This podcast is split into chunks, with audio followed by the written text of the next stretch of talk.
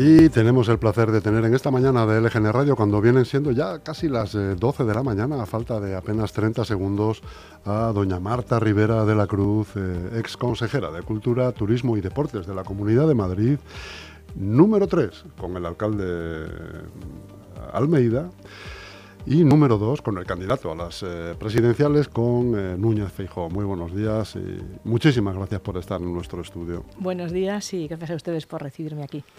Eh, doña Marta, escritora, finalista del Premio Planeta en 2006 por En tiempos de prodigio. Antes de esto había sacado ya también novelas como que 20 años no es nada. No sé si se referiría al tango famoso o, iban... Yo creo que todos tenemos en la cabeza el tango, sí, y el título de novela, novela tiraba por el tango, por, el tango de Gardel, sí. Hotel Almirante, que era más bien policiaco, ¿no? Un poco... Efectivamente, era una novela de mm. misterio, sí, la única que he hecho que tiene así esos tintes policiales. Sí, sí, pero todo eso queda tan lejos ya. Yo no sé si Marta ha vuelto a escribir, ¿Lo ha arrinconado totalmente? No, no, no, no, he vuelto a escribir. La verdad es que.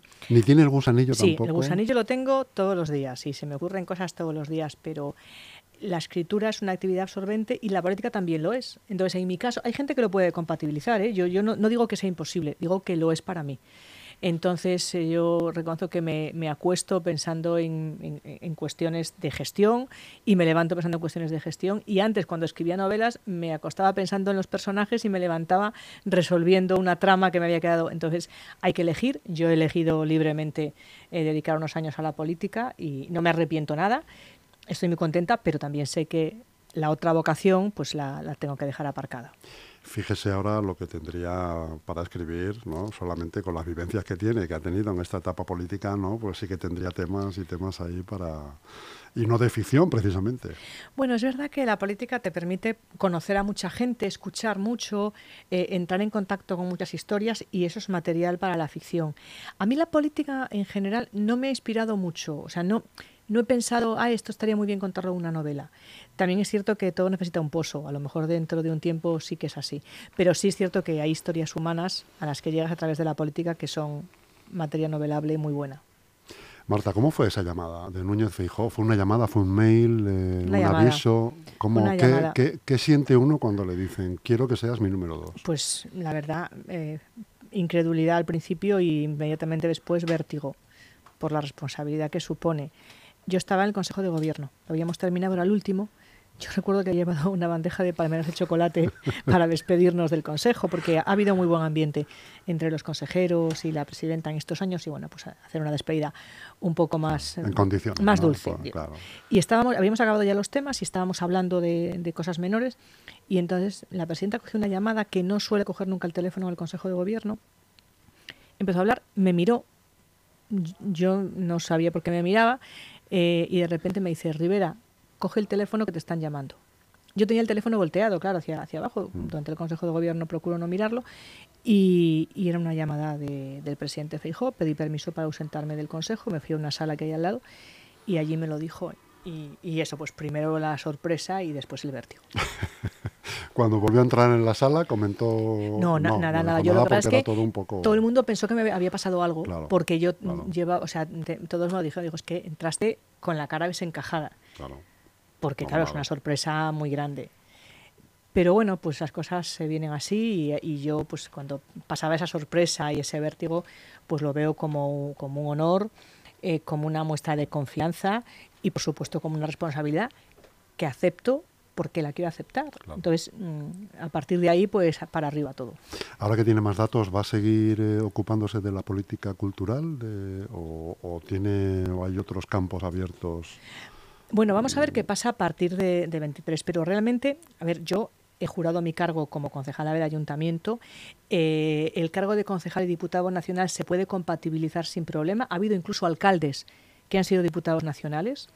Creo que es una gran oportunidad para eh, que el municipalismo y el, y el, legislativo se den la mano muchas veces, que a veces está bien escuchar eh, a, los entes locales y, poder llevar eso al Congreso.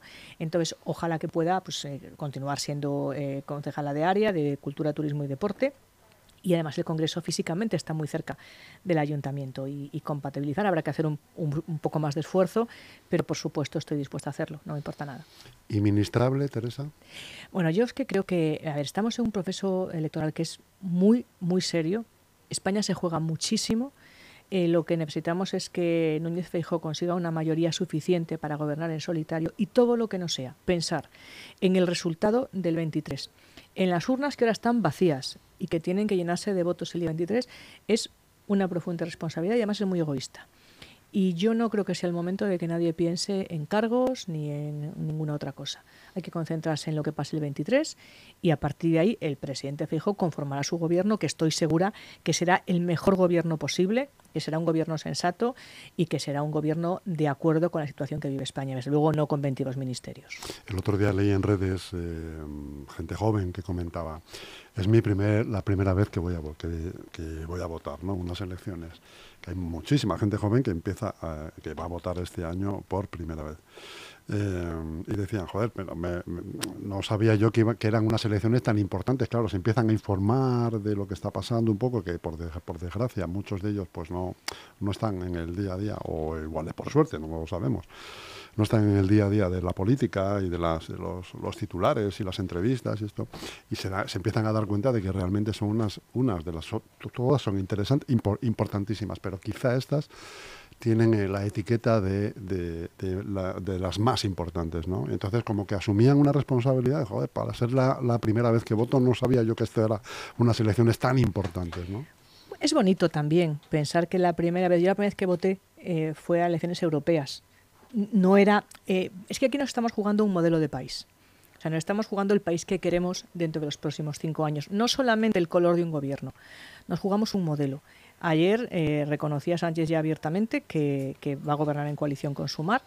Eh, Sumar lleva en su programa electoral el, cuestionamiento de la soberanía nacional. O sea, han reconocido ya que impulsarán un referéndum en Cataluña. A partir de ahí muchísimas otras cosas. Sus socios necesarios van a ser Bildu y Esquerra Republicana. Ese es el modelo de país que nos esperaría si el 23 Núñez Feijóo no consigue una mayoría muy suficiente para poder gobernar en solitario. Y hay que tener eso y grabárselo a fuego y ser consciente de esto. Y que el arma para luchar contra esto es el voto. Y que todos tenemos el nuestro y que tenemos la responsabilidad, la oportunidad y la obligación de este domingo hacer ese esfuerzo e ir a votar. ¿Vox le está suponiendo al PP un tipo de atasco o no? Bueno, yo lo que puedo hablar de mi experiencia personal. Eh, Vox lo que supuso en la Comunidad de Madrid es el bloqueo de unos presupuestos muy bien hechos, unos presupuestos que eran buenísimos para la Comunidad de Madrid, también para el Ayuntamiento de Madrid. Y nos, hemos, nos estamos encontrando con que tenemos que gobernar con presupuestos prorrogados porque Vox unió su voto al PSOE, a Más Madrid y a Podemos para bloquear unos presupuestos que eran buenos para Madrid. Entonces, esto es, no es un caso concreto, es que es una forma de actuar. Y, hay que intentar no encontrarse con una situación parecida. nos acaba de pasar en Murcia.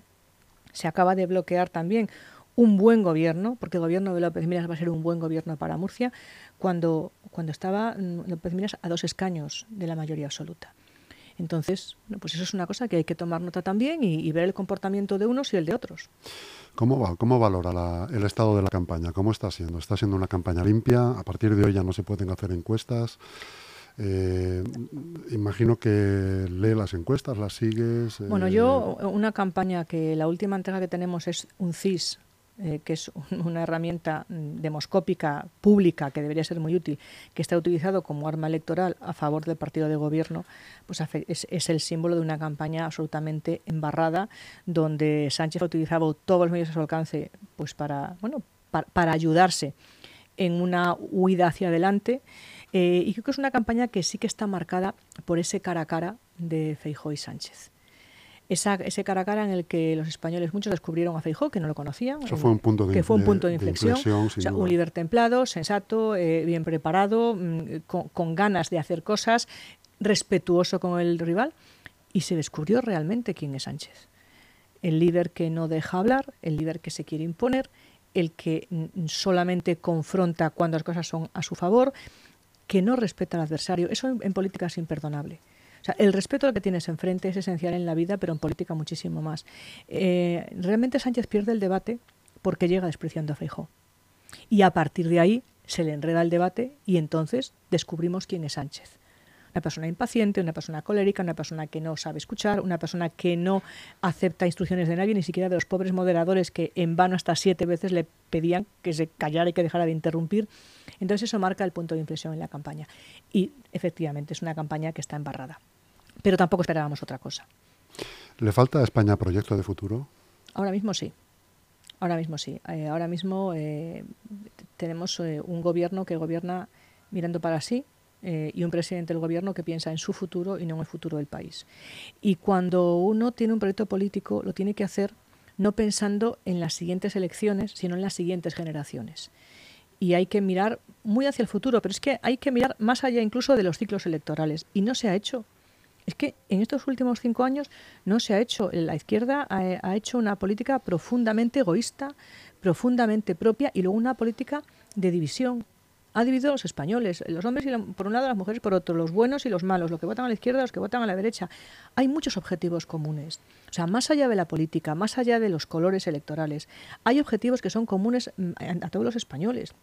Y la única forma de afrontarlos es ir todos de la mano. Y hay que gobernar para los que te votan y para los que no te votan. Y el revanchismo es que hay, que hay que dejarlo en el cajón. Y cuando uno entra en la Moncloa, tiene que pensar que es él ahora mismo el responsable de que funcione todo un país. Y no solamente la parte del país que te gusta a ti, sino todo el país. Y yo estoy segura, segurísima de que Alberto Núñez Feijóo, porque lo hizo en Galicia, va a ser este tipo de presidente del gobierno. Usted es gallega, además, como, como Núñez Feijóo. Eh, pues ahí hay una sintonía ¿no? que, que, también suma, ¿no? nunca mejor dicho, quiero decir, eh, entre gallegos eh, se entiende la gente. ¿no? Bueno, yo soy una, yo digo que siempre que soy una madrileña de Lugo.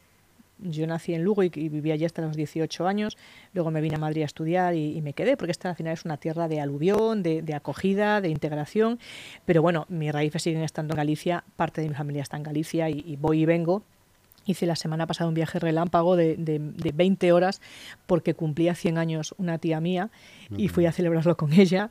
Eh, ¿Mereció la pena? Muchísimo, muchísimo. Fue algo muy bonito. Nos juntamos toda la familia, estuvo muy bien. Pero sí es cierto que hay mucho gallego que, que reside en Madrid y que ha encontrado aquí su, su casa, Madrid es la casa de todo el que quiere que sea su casa, el tiempo que sea. Además, no te pide nada, no te pide carné, no te pide adhesiones inquebrantables te pide que quieras venir aquí a hacer cosas y, cuando tengas suficiente y te quieres marchar, pues también.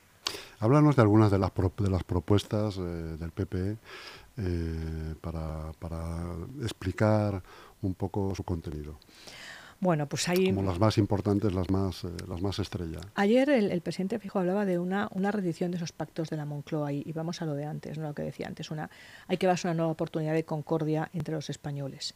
Eh, yo ahora venía precisamente de Alcorcón, de, de revisar unos, una zona de suelo donde la Comunidad de Madrid va a hacer una, una, una promoción de viviendas realmente la política de vivienda, por ejemplo, es una de las cosas que es importante.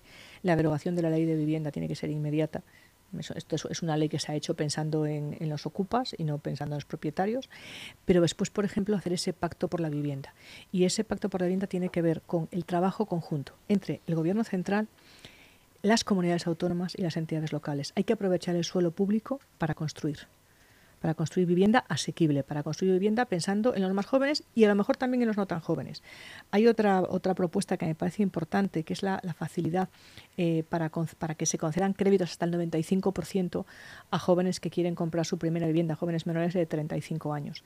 Eh, después hay que pensar en la educación, hay que pensar en, la, en garantizar el aprendizaje del español en todas, en todas las zonas de España comprometerse con ese 25% de castellano en Cataluña que no se está cumpliendo. A veces no es que no haya ley, es que no hay voluntad de hacer cumplir la ley. No se ha hecho. Y luego el presidente Feijóo se ha comprometido, también me parece importante, con la bajada de impuestos para las rentas más bajas. También es necesario. O sea, la pérdida de poder adquisitivo es, es real, no es una invención de nadie y evidentemente la, la presión impositiva ha subido en España más que cualquier, en cualquier otro país de la Unión Europea. Yo escuchaba hoy por la mañana al, ministro, eh, al ministro de la Presidencia hablando de que, España económicamente va, va muy bien, va como una moto. A ver, las familias no notan eso. Es que eh, no podemos convencer a la gente de que las cosas van bien cuando a las familias medias les van las cosas mucho peor. No lo perciben. O sea, no lo pueden, entonces tú no le puedes decir a una persona que no, no, que te va muy bien, lo que pasa es que tú no te das cuenta.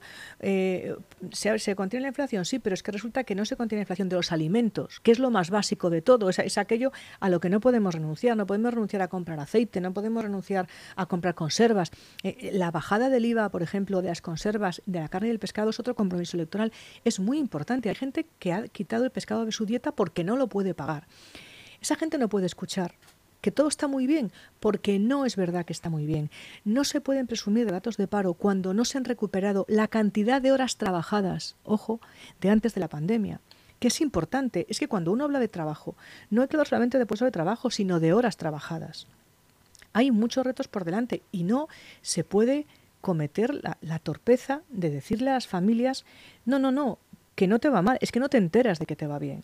Cada uno sabe mejor que nadie en su casa los problemas que tiene ahora y que hace cinco años no los tenía. Y cómo le va y cómo necesita que se solucionen esos problemas. ¿Qué le diría mm, ahora a los ciudadanos que nos están escuchando, que nos escucharán más tarde en el podcast, mientras están haciendo la compra, por ejemplo, o, las cosas de casa? ¿Qué le diría eh, de cara al 23 eh, de julio, cuando vayan entrando en su colegio, subiendo esas escaleras eh, que todavía van pensando muchos qué es lo que van a votar? Mm, ¿Qué les diría? Que Sánchez tuvo cinco años para hacer otras cosas, que en cinco años ya se construye un modelo de país y que los españoles se merecen más que este modelo de país y que es el momento de apostar por otro modelo distinto, que es el modelo de apostar por Núñez Feijóo como presidente del gobierno, porque los próximos cuatro años son realmente importantes para el despegue de España. Marta Rivera de la Cruz, muchísimas gracias por su tiempo, eh, muchísima suerte y espero que nos volvamos a ver pronto. Ojalá que sí. Muchas gracias. Muchas gracias.